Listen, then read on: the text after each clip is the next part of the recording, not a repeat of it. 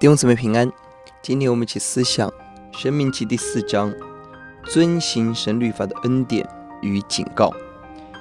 这一章一到六节提醒我们，遵行神律法，神给我们的恩典是我们可以承受地土为业；而相对十五到三十一节提到了警告，是我们不可以雕刻偶像。十五到十九节在何烈山没有形象。不可以雕刻各样的偶像。二十到二十四节不可以忘记摩西的刑罚，即将进入到应许地了。二十到三十一节只拜偶像的结果，是在应许地犯罪拜偶像将会被分散在万民当中。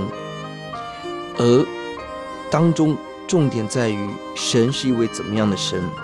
我们看到七到十四节，神是启示的神，没有别的国家有相近的神供应的律法。神启示的方式是和列山的石板，而神也是独一的神，在三十二到四十节是神启示，神拯救他们出埃及，带带他们进到应许，因此他们要遵行神的话语。求主帮助我们。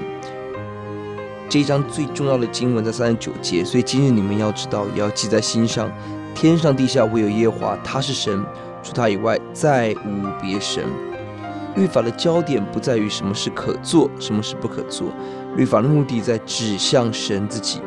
你我一定要在心头要紧紧的记得，神是神，除他以外没有别的神。我们应当竭力的认识神，而神渴望与我们建立是个别的关系，深厚的关系。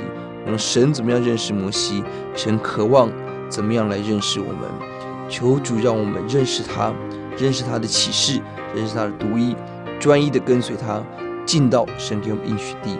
我们一起祷告，主耶稣，我们感谢您，你的话语启示我们，主要你的话语使我明白你是独一的神。主你帮助我们，一方面被你的恩典吸引，快跑跟随；一方面让我们认识你刑罚的大能，以及我们速速的悔改，免得我们在应许当中失落了。求主怜悯，听我们的祷告，奉耶稣的名，阿门。